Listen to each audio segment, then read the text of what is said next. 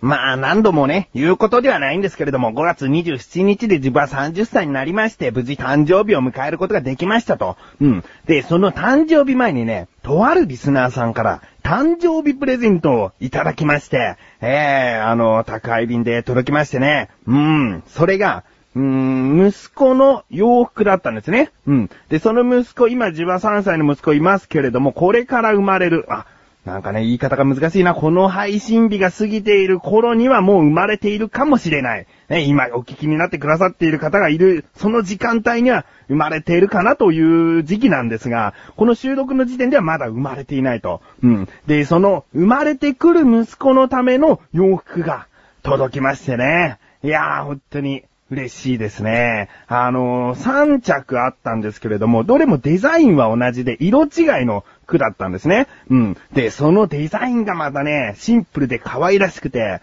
で、かみさんに、これ届いたよっつったら、あ、いいね、可愛いいねっつって。で、3着あるんだけど、その、送ってくださった方が、後にメールで、えー、文章もいただきまして、で、3色あるので、あの、どなたかに、この横断歩道やっている小高祐介だとか、そういった人に渡して、えー、小高祐介も今年の1月に、えー、子供が生まれたので、ちょうどいい時期なんですね。うん。なので、まあ、あの渡してもいいですよ、ということで、3着あったんで、着小高祐介にあげたんですね。うん。でね、まあ、このサイズもね、またドンピシャというか、あの生まれてすぐ着るような服のサイズじゃないというところがね、あの、ありがたいんですね。80というサイズなんですけれども、これなかなか結構着る期間の長い服でございまして。なので、まあ、生まれてすぐに着せることはできないんですけれども、生まれて、まあ、しばらく経ったら、よく何度も着ることになるんじゃないかなという洋服をいただきましたね。えー、本当にありがとうございます。うん。神さんも、あの、本当に先ほど言ったように可愛らしいなんつって気に入っておりますので、えー、その写真をね、いただいたリスナーさんには、ちゃんと着せた時に、その、写真を送ってあげたいなと思っております。うん。で、今回は、あの、自力80%というコーナー前回お休みしたので、早めに行きたいなと思っております。ということで、うーん、早く子供生まれないかなと、今この収録している時点では、願っている、思っている自分がお送りします。菊師匠のなだらか向上心。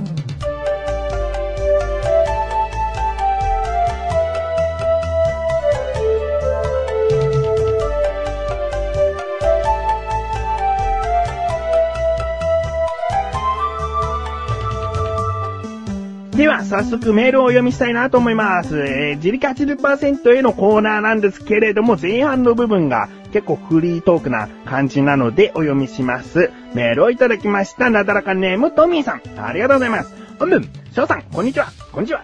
そして30歳のお誕生日おめでとうございます。ありがとうございます。そしてそして、もうすぐ二人目の赤ちゃんの誕生、楽しみですね。ああ、そうですよ。うん。早くね、もう無事元気な子が生まれてくることを願っています。うーん。どうなんですかね。まあ、この自分が収録している翌日に、下手したらもう生まれる可能性は全然あるので、うーん、まだね、なんとも言えないんですけれども、今こうやって喋っている時点でも、あの、神さんから連絡が来て、生まれそうって来る可能性もあるわけですから、まあ、ドキドキはしておりますね。うん、えー、楽しみです。続き、ますます人生が充実して豊かになってきますね。うん。そんな翔さんのなだらか向上心でのトークをこれからも楽しみにしています。ということなんですね。えー、ありがとうございます。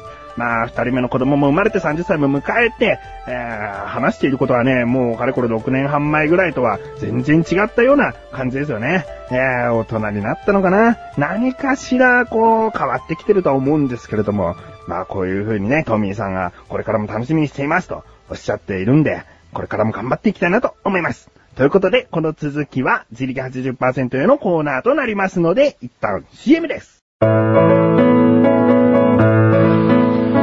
うもこんにちは。メガネとコデブのメガネです。メガネとコデブは毎週土曜日配信中です。コデブです。ぜひ聞いてくださいね。せーの。メガネとコデブ。メガネとコデブ。ポケモン。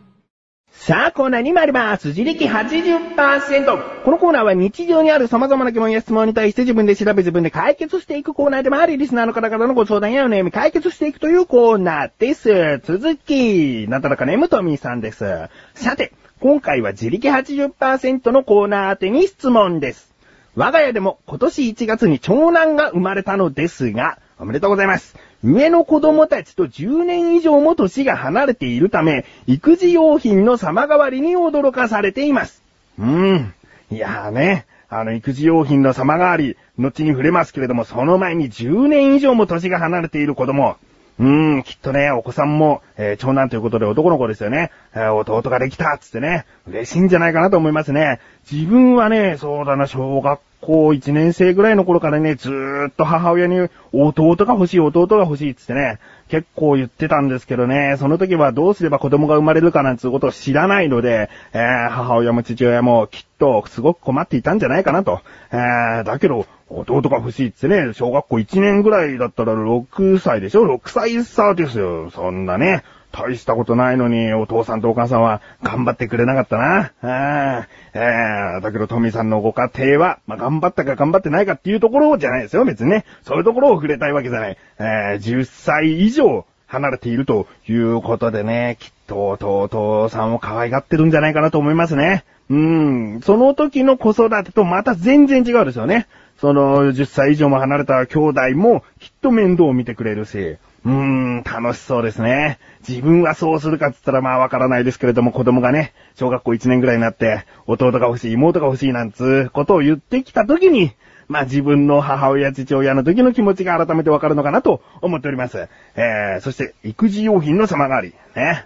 これはね、まあ、自分ははっきり言ってそこまでまだね、実感できていないですよ。えー一人しかまだ子供はできていない状態で、そんなに今の時期に、えーそういった育児用品売り場に行っていないので、えーで、今息子が3歳ってことは3年前、2年前ぐらいまではよく行ってた。頻繁に行っていたんで、まあ、その頃からたった1、2年じゃ変わってはいないのかなというところもありますが、トミーさんの場合は10年以上ですからね。えー、それぐらい前と比べたら変わっているんですかね。うーん、まあ、えー、いろいろと、どんどんどんどん便利なものは増えてきてるんでしょうね。うん。続き、また私自身、上の子らの赤ちゃん時代の記憶も薄れているので、初めての子育て並みに育児用品選びを楽しんでいる部分もあります。うん。あの、育児用品売り場。大人が行ってもね、楽しめるんですね。こんなおもちゃがあるのかと。こんなおもちゃが赤ちゃんに効果あるんだっていう勉強にもなりますし、うーん、まあ、たまにね、あ、これとこれ、ちょっと形が違うだけで大体同じ性能だなとかね、なんかそういう風な見方もありますけども、ああ、こんな便利なものがっていうね、そういったものをね、見るのは楽しいですね。えーおもちゃも全然楽しい。そんなハマって遊べるものはもちろんないですけれども、あの、赤ちゃんからしたらきっと楽しいんじゃないかなっていうおもちゃはね、たくさんあるんでね、えー自分ももうすぐ生まれてから、これからよく行くようになると思うので、それはそれでね、楽しみですね。えーそして、疑問に行きますよ。そこで翔さんに質問です。あ、質問ですね。今回は疑問ではなく質問です。これは便利、またはこれはあると楽しいよという育児用品を教えてください。ということですね。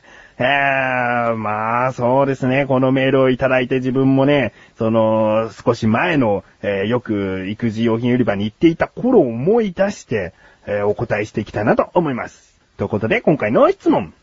これは便利、これは楽しいよという育児用品って何なの？ですね。えー思い出してみました。ここからが答え。まず、じゃあ一つ目いきますね。これは便利というものは、あのー使い捨ておむつ替えシート。これですね。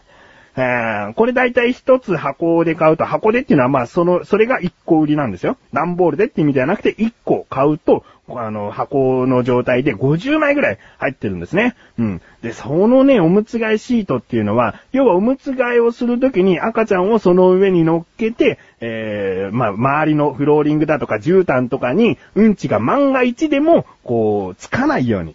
ですね。えーシートを引いてからおむつ替えをするというシート。これは使い捨てじゃないものもあるんですね。ちゃんと洗濯機で何回でも洗える、そういったおむつ替えシートというものもあるんですけれども、うちはね、使い捨てを使ってましたね。うーん、あの、もちろんコストはかかってしまうんですけれども、あのね、うんちとかをね、こう、おむつだけでこう包んで、じゃあビニール袋入れて捨てるってことはもちろんできるんだけども、最後におむつ替えシートでさらにくるんで捨てるという、その安心感。えービニール袋にうんちがついちゃったよ、みたいなことが最小限ないということですね。えーそういう使い方をしていて便利だなと思いました。もちろんこれはですね、そもそもあの、お出かけする際とかにも、こう、使い捨てで楽というところですね。おむつ替えシートだと常にそれを持ち歩かなきゃいけないけれども、使い捨てだった場合、おむつを捨てる場所にそのまま一緒に捨ててしまえると。え捨ててしまっていいのかな？あー捨ててしまっていけない場合申し訳ないです。あの、でもまあゴミ箱とかがあれば捨てられるということですね。うん。まあこういった使い捨ておむつ替えシートというのは自分にとって便利だったなと思います。うん。そしてもう一つ。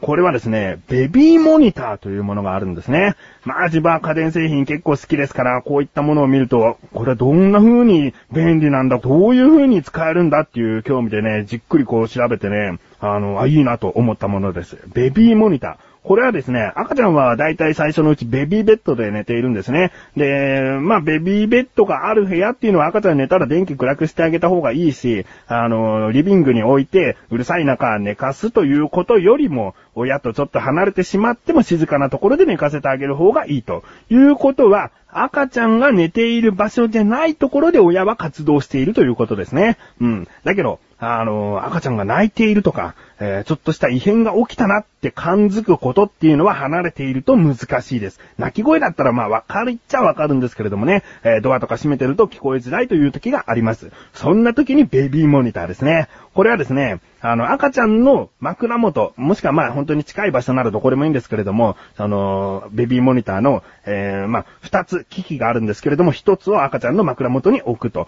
もう一つは親が活動している場所、うん、まあ、持ち運び用もあるんですけれども、えーリビングのそのテレビの横とかね、そういう場所に置いておくと、泣き声を察知して、もちろんその、えー親が持っている方のスピーカーから音を出すということもできるんですけれども、目で、例えばまあ赤いランプが点灯したら、これ声を出している、泣いているという合図っていう、目でわかるという、そういったものがあるんですね。えー、あ、今赤いランプがすごい点滅してるってことは泣いているのかなとかね。まあ、実際言ったら、寝返りを打ってちょっと物音立てちゃったとかね、そういうことの場合も全然あります。だけど、それぐらい気にして生活していた方が安全なので、えー、まあね、そういったものを自分はテレビの横に置いていたかな。テレビを見ていても、すぐちゃんと目につく場所に置いておきました。うん。これがあると便利ですね。で、最近だと小さなカメラとかもついてて、まあ、はっきりとくっきりとした映像ではないですけれども、常に監視できるという、そういった、えー、お値段はそれはちょっと高めになりますけれども、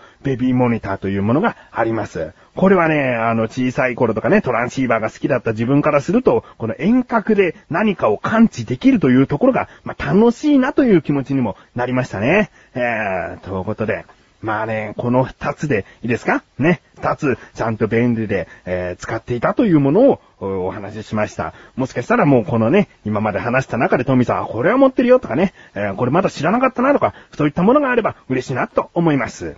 ということで、えーいかがでしょうか？このように日常に関する質問でもお待ちしております。投稿フォームよりなだらか向上心を選択して、どしどしとご投稿ください。以上、自力80%でした。